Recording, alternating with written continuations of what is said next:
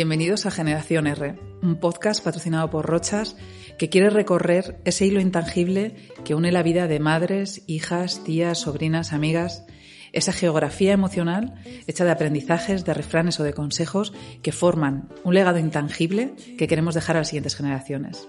Bienvenidos, esto es Generación R. Miriam Giovanelli es actriz, una entusiasta del arte, la literatura y los olores, que incluso los usa para construir sus personajes. Además, tiene una historia muy personal con su proceso de maternidad, donde no todo fue como ella esperaba. Hoy tenemos con nosotros a Miriam Giovanelli. Buenas, bienvenida Miriam. Vamos a charlar un poco acerca de eh, las madres, la maternidad, qué esperábamos y qué no esperábamos de, de esto. Yo estoy aquí porque, en parte por muchas cosas, pero una de las cosas es porque yo una vez comenté que este perfume eh, me recordaba a mi madre, es una Magdalena de Proust muy fuerte para mí y lo sigue siendo. O sea, todavía esta mañana me lo he echado para ver y me sigue pasando. Eh, ¿Cuál es tu Magdalena de Proust? ¿Qué es lo que te recuerda a tu infancia? Pues, eh, pues mira, yo justo ahora, antes de entrar, he olido un poquito para entrar en situación y porque yo trabajo mucho con los olores, tengo que decir. Y me he pegado un viajazo a casa de mi abuela. Es que es, es, un olor muy mítico, yo creo que... Es, es espectacular y sobre todo es, es increíble lo bien que, que, que, envejece, ¿no? Porque... Sí, sí, es un, todo un clásico, claro. O sea, que, que, que no se me queda como otros olores, ¿no? Que dices, uff, esto yo no me lo pondría jamás, sino como, jo, lo usaba mi abuela y de hecho tengo como, ahora me voy a echar un poquito nostálgico.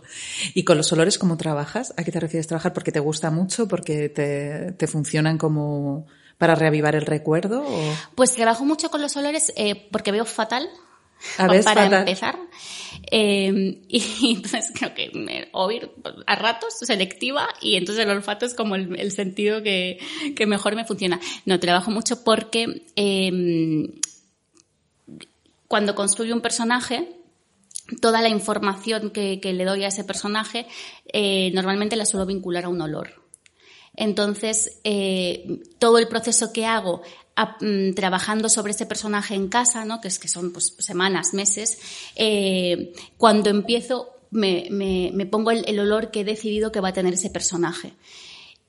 Y, y a medida que lo voy trabajando, lo, lo, hago como impregnada de ese olor y, y cuando trabajo, o sea, cuando me toca entrar en, en grabación, al, al, perfumarme, es como que conecto automáticamente con todo ese trabajo que he hecho previo. Ostras, no lo había oído, pero desde luego que me parece una técnica buenísima para la gente. Yo, yo también funciono muchísimo con, con el olfato, entonces, claro, te, te, colocará. Y me imagino que años después, cuando te eches esos perfumes, recuperarás esos personajes o incluso la sensación de, de los rodajes y todo. Sí, recupero mucho. Eh, eh, sobre todo recupero mucho porque al final yo creo que el tiempo que más paso con el personaje es el previo. O sea, paso más tiempo trabajando sobre el personaje que interpretando luego ese personaje. Entonces sí que me devuelve al, al, previo, me devuelve pues si vivía en una casa, pues en esa casa, me devuelve pues a esa mesa, me devuelve eh, a, a las cosas que hacía en ese momento. Y si tuvieses que decirme cuál es ese olor que te recuerda a tu infancia, a tu madre, a tu pasado, a ese de ¿Cuál sería? Pues no sé si esto es un olor, pero eh, la ventilación. Sí, es un olor, claro. O sea, yo, eh, mi madre, que es algo que he heredado, eh, yo recuerdo levantarme por las mañanas y estar toda la casa súper ventilada. O sea, recuerdo eso, como, como el, el, el, el, aire, o sea, una cosa, esa sensación como de, de, de, limpieza, de apertura. Eso es lo que recuerdo. Bueno, me parece un olor precioso, aunque sea muy difícil de, de reproducir. Desde luego. ¿Qué es lo que más te gusta de la interpretación? Eh, pues eh, yo creo que la construcción del personaje es lo que más, eh, o sea, la construcción del personaje me encanta y luego interpretarlo. Y yo creo que también en parte esto de agilizar las excepciones, eh, ser actriz ayuda a hacerlo, ¿no? Vivir tantas horas al día en la vida de otra persona, evidentemente ayuda a, olvidarte de la tuya cuando tienes ganas de, que pase rápido.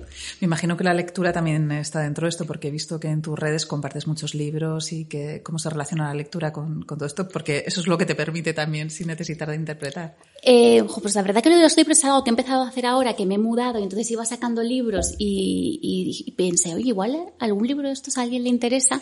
Eh, y es verdad que yo soy una gran lectora y creo que mi pasión por la interpretación también deriva de, de, de, mi pasión por la lectura, porque escritora evidentemente no iba a poder ser nunca. Eh, ¿Por qué? Porque escribo fatal. eh, interpretar también, pero no, pero yo creo que hay una cosa en, en la interpretación. A mí, me, yo, yo, yo, soy muy poco constante.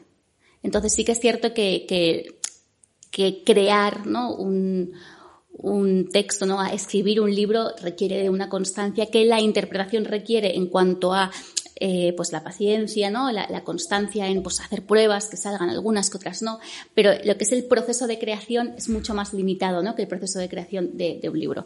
Y yo creo que eso inconscientemente me, me me, me, llevó a interesarme por la interpretación, ¿no? Leer un guion, al final es como leer una novela, te la imaginas, ¿no? Y yo, y yo funciono mucho eso imaginándome. Eh, lo que, lo que leo, imaginándome al personaje, imaginándome por qué al personaje le pasan esas cosas, ¿no? Yo llego hasta crearme un árbol genealógico muchas veces de, de por qué mi personaje llega, llega a, a, eso, a esa ventana, ¿no? Desde la que se mira cuando es en un guion. ¿Qué estás leyendo ahora?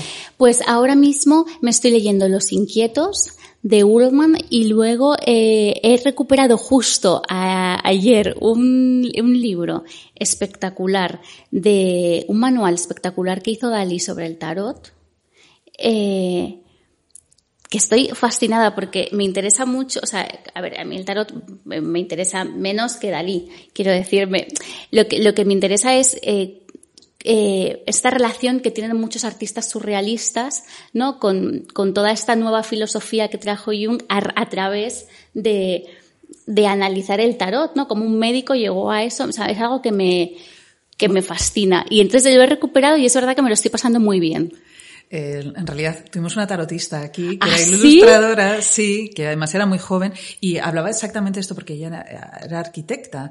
Eh, cómo el tarot es un lenguaje para interpretar tu propia vida del arte, no tanto un arte adivinatoria. Eso es, eh, tiene, o sea, que eso es lo que yo descubrí, que pues eso, que tiene como una parte terapéutica, ¿no? Y, y, y luego toda esta cosa del inconsciente, claro, para los surrealistas es claro, es un abanico de posibilidades que se abre ahí espectacular y para nosotros también, ¿no? De repente poder desligarte, ¿no? De ese plano consciente y entrar en, en, en esa cosa, eh, ¿no? Como, como tan mágica.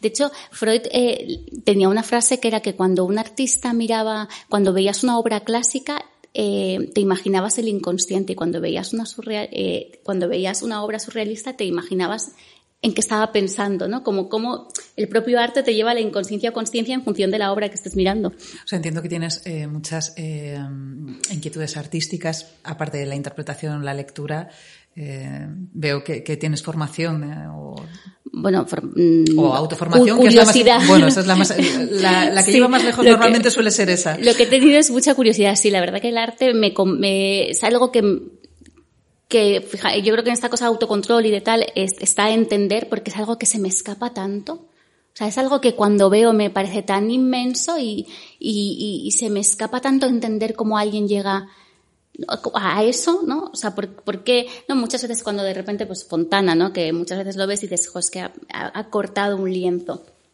O sea, entender todo lo, lo que hay detrás de, de, que haga eso, me, me, o sea, me, me, abruma.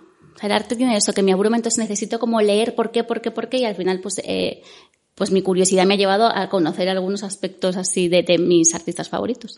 ¿Te gustaría dejarles eso a tus hijos, esa especie como de curiosidad por el arte, esa, esa pulsión? Eh, ¿Lo intentas hacer, aunque sean tan pequeños? Sí, eh, me, me, encantaría que, que, mis hijos tuviesen, sí, que, que les, bueno, que les gustase, ¿no? Y sobre todo que respetasen. Eh, yo creo que hay una gran cosa con el arte contemporáneo, ¿no? Que muchas veces es como que el, el meme, que es verdad que, que, muchas veces lo es, pero que es verdad que detrás de, de obras aparentemente muy simples hay hay, hay una cabeza ¿no? que, que, ha, que ha pensado unas cosas increíbles. Sobre todo el primero, el que lo ha hecho, ¿no? Esa sensación de... Por supuesto, claro. sí, pero es que muchas veces no te pones delante de una obra y dices, esto lo podría hacer yo. No, por, por, eso no lo has hecho tú. Quiero decir, eh, lo puedes hacer porque estás viendo que alguien lo ha hecho y eso te hace pensar que puedes, pero hasta que esa persona llega a eso, ¿no? O sea, como Lucho Fontana medía la espacialidad a través de ese lienzo, es, un pensamiento, es un señor que ha pensado mucho, ¿no? Hasta llegar a eso. ¿Tienes ahora algún proyecto en mente o algo en marcha? Sí, empiezo a rodar ahora y tengo unas ganas locas. Sí, estás ya con eh, creando el personaje. Estoy ya, creando el personaje. Ya que huele este que va a venir. Mm, ¿Lo puedes pues, confesar o todavía no? Pues yo creo que se tiene como un olor dulzón, tengo que decir. bueno, eh, tú eh, sabemos la relación que tuviste con tu proceso de maternidad porque hiciste público hace unos años en Instagram eh, un, post contando eh, cuál había sido tu experiencia con la infertilidad y un poco también en defensa de todas esas mujeres que estaban intentándolo, no podían, aquellas que no querían, aquellas que lo habían abandonado y te convertiste un poco como en altavoz de un poco público de, estos mensajes que se tienden no hablar mucho. ¿Por qué te animaste a contar algo así pues eh, no, no considero que me haya convertido en un altavoz. De hecho, tampoco quiero convertirme en un altavoz porque yo solo he contado una experiencia que es mía, no soy ninguna profesional en, en el asunto.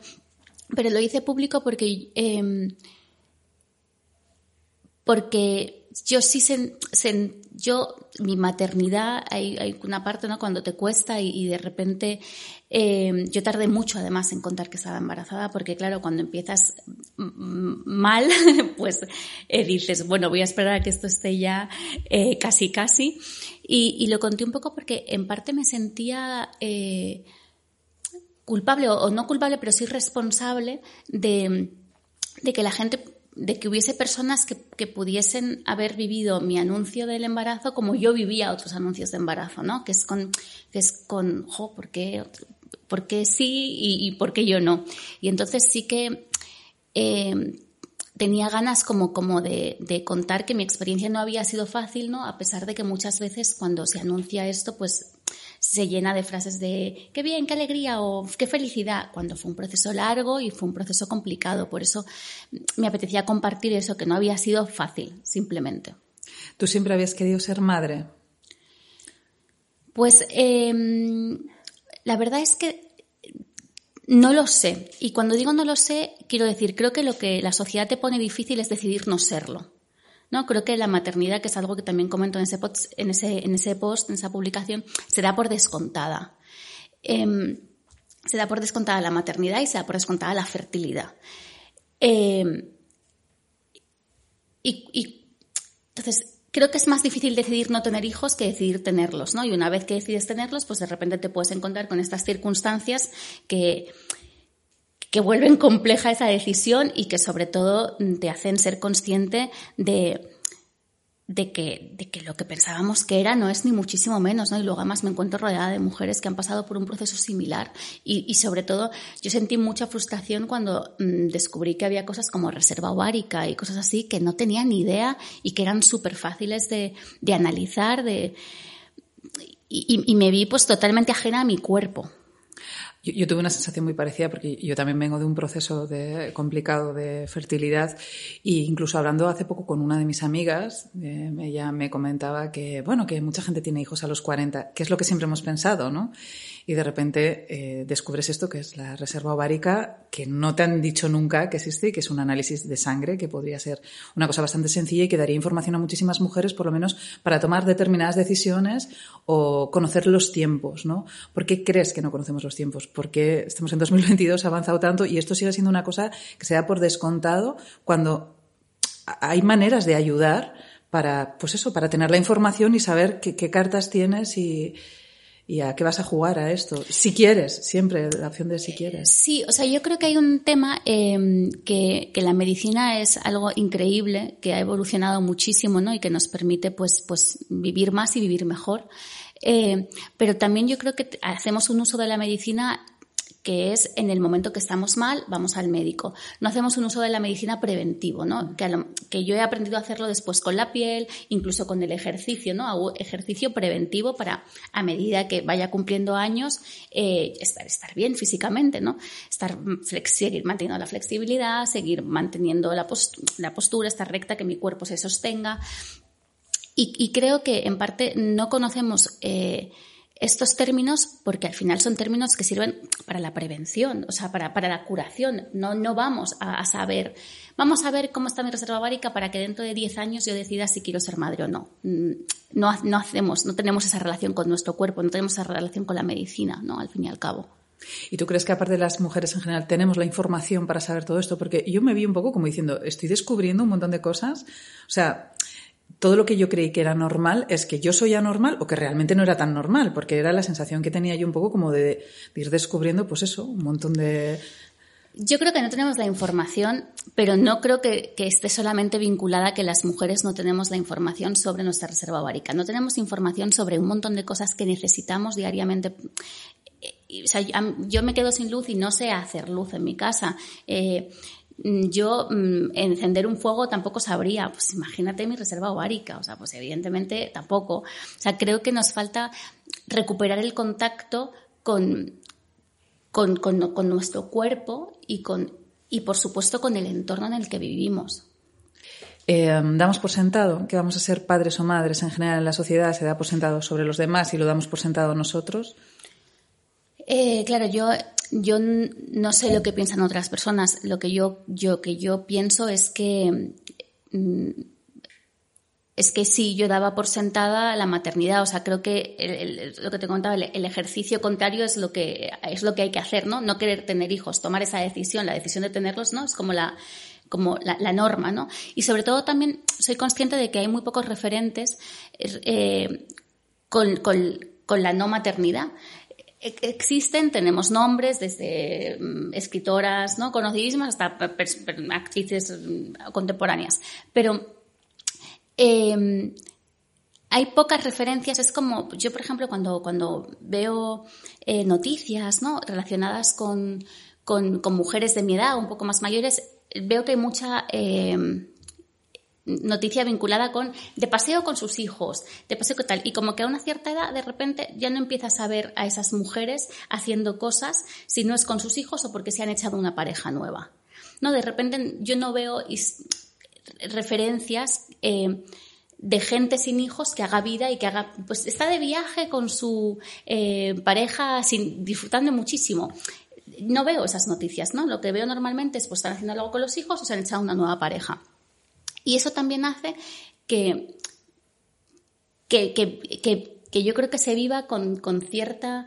Em, con, cierto malestar las mujeres que a lo mejor sí que quieren tener hijos, pero se encuentran que en ese momento pues no tienen una pareja, no quieren empezar un proceso ellas solas, ¿no? Y que, y que viven un poco sin saber cómo va a ser su vida si eso al final no ocurre, porque tampoco han decidido no tenerlos. Sí, que parece que hay una parte que está como incompleta o que siempre tendría que seguir por ahí el camino. Mm, sí, no, hay, yo creo que, que, nos falta conocer qué hacen las mujeres a partir de los 30 y de los 40 cuando no tienen hijos. Creo que nos falta mucha información ¿no? de lo guay que puede ser la vida sin hijos. desde luego, dormirán mejor que tú y yo. Pues por descontado. Tú en todo este proceso de... O no, porque salen muchísimo y se lo pasan pipa. Sí, dormirán por la mañana. eh, tú en todo este proceso de tener hijos, cuéntanos un poco cuál ha sido el proceso, porque en realidad no hemos hablado, si te apetece, vamos, de... Eh, tú te quedaste embarazada al principio, eh, entiendo que por un tratamiento, ¿no? Y luego tuviste una complicación que fue un heterodoc Tópico. Eh, no lo sé ni pronunciar. Yo vengo de un ectópico y no, no, sabía ni que existía esto. ¿Cómo fue el proceso para ti? Bueno, pues el, proceso fue, mm, eh, pues yo, yo, tengo que agradecer que, que, tengo un círculo cercano maravilloso y que cuando sabían, una, una amiga concretamente cuando sabía que, que, llevaba tiempo queriendo quedarme embarazada y no, y no, no, y no me quedaba, me cogió, me sentó y me dijo, mm, vamos a ir a un sitio a, a hacer pruebas que es, que es guay, ¿no? Porque muchas veces la gente lo que te dice es que te vayas de vacaciones. O que te relajes, sí. Sí, entonces yo tuve la suerte de una amiga me cogió y me dijo, no, esto hay que mirarlo, vamos a mirarlo. Y mm, sin ser ella médico ni nada, pero tuvo esa empatía, ¿no? Y, y, se sintió responsable de tener esa conversación conmigo. Y efectivamente, eh, pues, pues mi primera relación fue pues un, jarro de agua fría, básicamente. Eh, entender que, que, pues que, que, iba a ser muy complicado. Bueno, a mí lo que me dijeron es que iba a ser muy, muy, muy complicado. Y bueno, fue un proceso pues largo y, y complicado. Dices esto del pudor. Eh, ¿Eras capaz de hablar de esto con otras personas que, o sea, entiendo muy cercanas, sí, pero en general te costaba hablar del proceso mientras eh, lo estás intentando? No, en absoluto. No soy pudorosa en cuanto al proceso, sino en cuanto a dar una chapa y que alguien diga, o sea, ya, señora, pare. O sea, soy pudorosa con eso, con, con eh, robarle el tiempo a alguien hablando de mí. O sea, soy vergonzosa en, en, ese aspecto. No, no me gusta, ¿no? Estar hablando yo todo el rato de lo mío. Pero no me cuesta, no me costaba nada hablar de, de, de, de, que me estaba acosando tener hijos en el caso de que me preguntasen si quería tener hijos. ¿no? Ni siquiera, por ejemplo, para protegerte, porque a mí lo que me también tenía la sensación que estoy hablando un montón yo hoy, eh, que ponías encima de la mesa algo que te podían hacer daño, porque, por ejemplo, el, esto de relájate, cuando te relajes te vas a quedar embarazada, o eso te pasa porque tienes mucho trabajo o porque estás estresada, ese tipo de cosas me hacían mucho daño. ¿Te pasaba a ti? ¿Tú, tú recibías ese tipo de preguntas que, que eran tan dañinas que al final acabas protegiéndote no contándolo? Eh, insisto en que yo creo que he estado muy bien eh, acompañada y arropada en todo este proceso. Eh, cuando he recibido esos comentarios, he recibido de gente que, pues, que, no, que no era cercana a mí. Eh, y yo es lo que siempre decía, eso es una opinión, yo tengo otra opinión y luego están los datos, quiero decir. Mm, y los datos es en lo que hay que fijarse. Y, ir de vacaciones no embaraza por ahora. Dicho lo cual, es cierto que es verdad que el estrés puede, puede generar, ¿no? Que tengas, eh, pues a lo mejor, pues hormonas que sean ahí un poquito, la alimentación y tal, pero eso no es un problema de infertilidad. Eso es estrés y, y como viene se va y, y, entonces pues puede ocurrir que un mes no te quedes, pero que al mes siguiente sí, porque eso esté un poquito más cuadrado todo. Pero eh, de vacaciones no embaraza. Y eso lo, siempre digo, eso es una opinión, no es un dato, lo siento. Sí, bueno, yo oí todo tipo de consejos y también probé todo tipo de cosas. O sea, Por supuesto. Que, acupuntura, todo tipo de Hombre. enfermedades, dejar de comer cualquier cosa. Sí, o sea, sí, sí, claro. ¿Pensaste en abandonar el proceso en algún momento realmente? O... Sí. Sí. Eh, sí, y, y, y, otra conversación que agradezco mucho fue con otra amiga que pasó por este proceso. Eh, de hecho, me encantaría recomendar su libro, No Madres, de María Fernández Miranda. Es amiga mía también, María, ah, sí. Pues, pues mira, María fue una de las primeras personas a las que se lo conté, porque también es amiga, y, y me dio un gran consejo y me dijo, ponte un límite. O sea, ponte, ponte, ponte un límite para esto, para no, para que no entres, ¿no? En, en, en, en, lo que puedes entrar, que es, que es realmente una cosa muy oscura y, y muy compleja. Y así entré. Y entonces, pues cuando se acercaba a mi límite, pues claro que pensé en abandonar. Yo conozco a María también cuando estaba con No Madres, eh, trabajamos juntas en, en, la revista Elle y estuve viendo con ella todo el proceso y también me, me ayudó mucho a, a, entender lo que estaba viviendo porque fue de avanzadilla. Eh, ¿Qué le dirías a una mujer que en este momento se está enfrentando a eso? ¿Sabes? A alguien que está teniendo problemas de fertilidad y que, no sé, que ha tenido varios intentos o que está ahí en ese, en ese momento buscando en foros o libros o alguna compañía. Me emociona esto. Lo Yo lo entiendo, a mí me cuesta también hablar de esto, ¿eh? o sea, Ay. creo que es lo más complicado que hablabas y que lo entiendo, no sé. Eh, le diría lo que le digo en mi post. Ay. Tranquila. A mí me pasa también. Yo me resulta raro porque yo nunca he querido ser una persona así que dijera voy a tener hijos y he pasado el, el peor proceso de mi vida enfrentándome y tengo una empatía súper grande que enseguida tiendo a detectar incluso las mujeres cerca que tienen un problema. Pasado, sí. Te tienes ahí como una... A mí me ha pasado también. Sí. Eh, les diría, perdóname, lo que digo en mi publicación. Yo creo que, bueno, que la maternidad eh, evidentemente lo determina la biología, pero no solo, ¿no? También es un sentimiento y, creo que, estar en ese proceso pues ya eh, las convierte en merecedoras de celebrar ese día. Porque tú, tú has sufrido viendo el Día de la Madre cuando intentabas quedarte embarazada. Hay muchas mujeres que dicen esto. A mí, por ejemplo, esta parte no me pasaba, pero María Fernández Miranda siempre decía que recibía un montón de regalos en el trabajo del Día de la Madre no siendo madre, ellos todos daban por hecho que ella era madre y que para eso para ella era un sufrimiento, claro. Eh, yo no, pero porque es verdad que mi padre murió cuando yo tenía 17 años y he vivido muchos días del padre sin, sin, sin padre. Y, y hace tiempo ¿no? que comprendí que, ese día lo puedes transformar en otra cosa.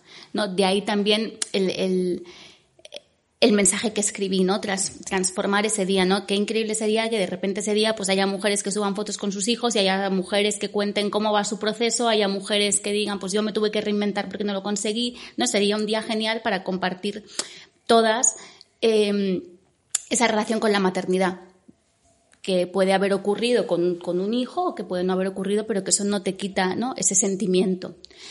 Eh, y esto es porque me habías preguntado, perdón. Eh, yo también me he perdido un poco. eh, ah, por el sufrimiento del día. Entonces, sí que es cierto, pues eso, que, que, que, yo sí que sentí que ese día concreto me apetecía mandar este mensaje porque era algo que yo tenía, que yo sabía que, que, me, que, había, que me había pasado, sabía que le pasaba a otras personas y sí que vivía sobre todo más los anuncios de embarazo. O sea, para mí que alguien me dijese que estaba embarazada era una gran alegría eh, y, y, al mismo tiempo era, jo, a ver cuándo me pasa a mí también. Entonces elegí el Día de la Madre para, para enviar un mensaje distinto eh, a, a, los a, toda esa cantidad de información que hay relativa al Día de la Madre, ¿no? Y, compartir, pues eso, que para mí, pues que la maternidad empieza mucho antes, ¿no? De que venga el hijo. Y hay otras maneras, además de, llevar a cabo esa maternidad, que también tenga, tengo otra amiga, Cristina Mitre, que decía eso, que hay mil maneras de, de, de acabar eh, volcando ese amor o esas ganas de, maternar, ¿no? Decías, ¿tu madre en todo este proceso, cómo ha estado, en qué parte ha estado? ¿Tu madre ha sido una persona importante en tu vida? ¿Qué influencia ha tenido sobre ti? Porque entiendo que además sí, tu padre falleció joven. Pues yo creo que mi madre es la que peor lo pasó, fíjate. Yo creo que las madres lo pasan muy mal. Y ahora que soy madre puedo entender el por qué. Sí, yo creo que mm, yo insisto en que es verdad que yo tengo, eh, por norma, que esto lo he contado alguna vez, yo tengo, mm, mi mantra es agilizar las decepciones y yo es verdad que suelo tomarme, mm, suelo intentar agilizarlas mucho y cuando estoy viviendo ese proceso pues también intento pues agilizar y, y asumir que puede ocurrir, que pueden ocurrir. Entonces soy bastante eh, fría en en cuanto a relacionarme desde, desde el lugar en el que me esté pasando algo. Entonces sí que es cierto que mi madre no notaba especialmente que yo, eh, o sea, yo no le contaba a mi madre más bien pues, lo que estaba pasando en cada momento, pero claro, como es mi madre, sabía perfectamente cómo me sentía y yo creo que mi madre fue la que peor lo pasó. Y esto lo sé, lo he sabido después. No lo supe eh, mientras que estaba pasando, sino el día que, ¿no? que, que me confirmaron que estaba embarazada y demás, ese día fue, bueno, ese día tampoco, más bien cuando ya nació mi hija, cuando mi madre se pudo liberar y dijo ya está todo bien y, sé que lo pasó bastante mal. ¿Tú crees que ser madre aumenta la empatía? Bueno, no tiene por qué. Mm, yo creo que no. A mí lo que me ha aumentado es la capacidad logística. O sea, de repente son las 10 de la mañana, he al gimnasio, he hecho un puré, eh, he, leído algo que tenía que leer, he mandado un correo. A mí esto que me ha aumentado. La empatía, mm, no. Yo siempre me he considerado una persona empática o, o desde luego siempre he conservado el mismo nivel de empatía, creo. No sé si mucho o poco. Pero sí que crees que pasar por un proceso así te hace más empático a ese tipo de sufrimiento. Hombre, desde luego, a ese tipo, pues, a, ese tipo de sufrimiento, sí. Pero sí que es cierto que yo por eso, cuando la gente, no, muchas veces digo, no hay que preguntar a la gente si quiere tener hijos o no. Pues bueno, no hay que preguntarlo porque es una pregunta íntima, ¿no? Que al final uno pues puede tener ganas de contestarte o no. Pero al final yo creo que las cosas eh, se aprenden también a veces viviéndolas, ¿no? Y, al final a mí que alguien me pregunte si quiero tener hijos o no, pues no me importa. Del mismo modo que yo, después de haber pasado por este proceso, si de repente empezamos a hablar y hablamos de mis hijos, de tal, tú me cuentas, te puedo preguntar en un momento si quieres tener hijos. Lo que sí estoy es preparada para que me digas que, que te está costando y no mandarte de vacaciones. Eso sí.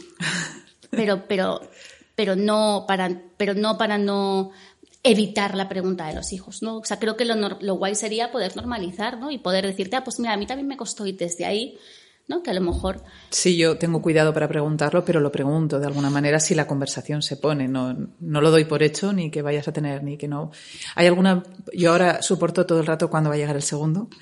Digo, señora, no me queda dinero ya para un segundo ni tiempo, pero tú aguantas ese tipo de preguntas también, las sufres o no. Eh, bueno, bueno, un tercero. es que, un- eh, claro, yo el segundo lo tuve, además justo yo di a luz en noviembre del 19 y en el, el- en marzo, ¿no? El, el 11 de marzo nos confinaron. O sea, claro, yo me ahorré todas las preguntas porque estábamos confinados, nadie me podía preguntar eso. Ni eso ni muchas otras cosas, así que no, es, es- es- la gente me pregunta más no a ver cuándo va el- viene el tercero, sino ¿vas a tener otro? Ya. Bueno, a mí los hijos únicos sufren mucho, me dicen ahora. Digo, bueno, pues, pues no sé, no, no tiene mucha solución esta parte, pero sí, yo sigo aguantando ese tipo de preguntas que yo, yo sé que la gente no las hace con maldad, porque es verdad que la gente no las hace con maldad, es más que nada desconocimiento, pero, pero sí que creo que mm, depende en qué momento estás. eh, te, te pueden hacer sufrir, ¿no? Que es un poco lo Bueno, que a mí, mira, pues a mí, yo por ejemplo, eh, sí que me decían, pero tendrás más de uno, ¿no? Porque los hijos únicos salen tontos. Yo soy hija única, quiero decir. O sea, casi me ofendía más a mí el, el comentario, a mí personalmente, ¿no? Que el hecho de cómo salís de mis hijos. Sí, yo, hija única, va a ser así que. ¿Tú eh, te ha cambiado ser madre o sigues siendo la misma persona? Mm, eh, me ha cambiado. Bueno, creo que sigo siendo la misma persona. eh, sí, sigo siendo la misma persona. Es verdad que ha mejorado ciertos aspectos de mi relación conmigo. Eh, pero no. Pero, pero sigo siendo. Por ejemplo. Pues, por ejemplo, eh, yo era una persona muy autoexigente, mm, muy controladora y, claro, los niños no son matemáticas y, mm, y un día piensas que vas a hacer un montón de cosas, pero de repente se despierta mal o te tienes que quedar en casa. Afortunadamente yo he vivido un periodo en el que me podía quedar en casa lo cual no ha dificultado todavía más eh, la logística ¿no? de tener niños malos cuando tú estás trabajando y demás. Pero eh, me ha mejorado en cuanto a eso, que soy una persona menos exigente, soy una persona menos autoexigente y soy una persona menos eh, controladora. ¿Te llevas bien con tu madre? ¿Te has llevado siempre bien? O... Mm, no me he llevado siempre bien. Creo que es un fenómeno ¿no?